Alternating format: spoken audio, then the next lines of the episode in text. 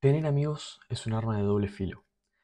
Si realmente son personas acorde a tu estilo de vida, te van a potenciar. Si no lo son, tarde o temprano la relación no crece, por ende decrece hasta morir. Traición.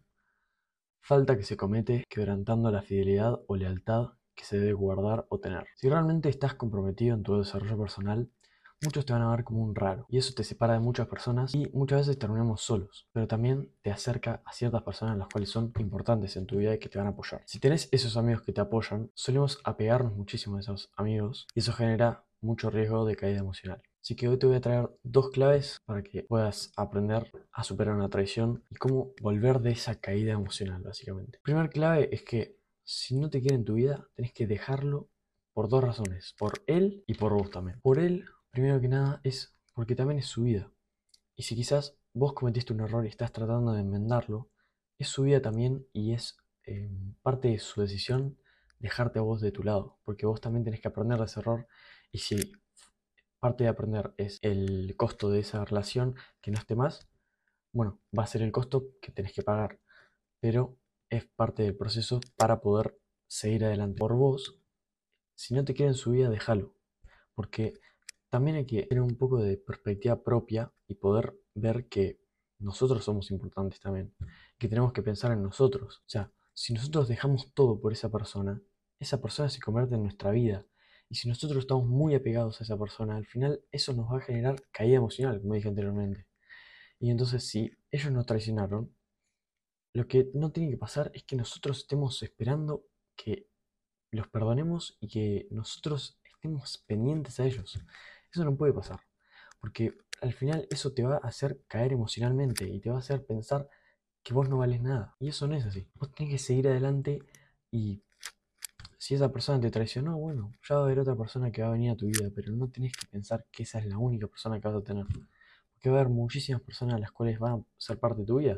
Porque si realmente estás en el desarrollo personal y te estás progresando todo el tiempo, vas a encontrar personas muchísimo mejor. Yo te recomiendo eso. Si esa persona no te quiere en su vida, déjalo.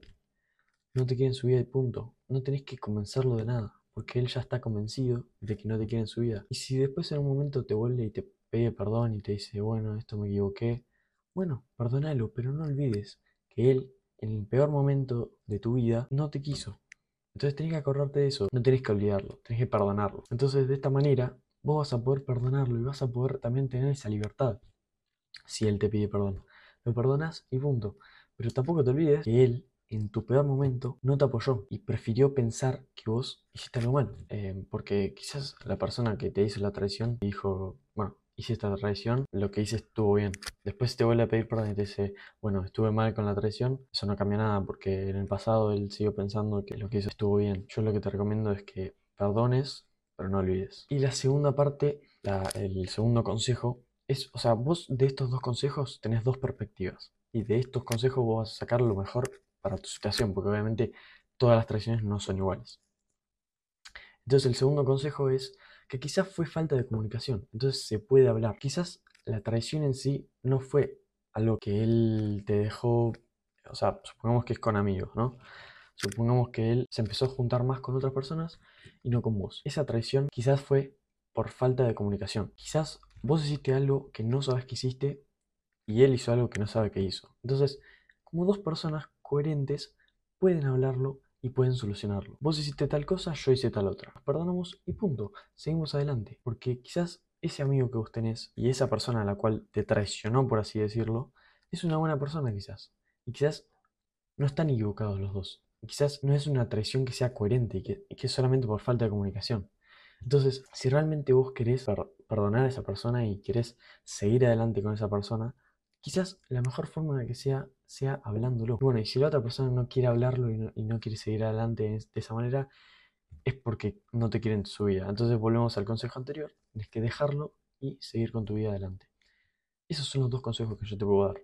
Primero que nada es, tenés que intentar comunicarlo, o sea, tenés que intentar hablar con esa persona, a ver qué pasó entre los dos. Porque quizás fue una falta de comunicación. Quizás vos hiciste algo que no sabes que hiciste, quizás la otra persona hizo algo que no sabe que hizo, entonces pueden hablarlo y pueden perdonarse o discutir el tema, básicamente.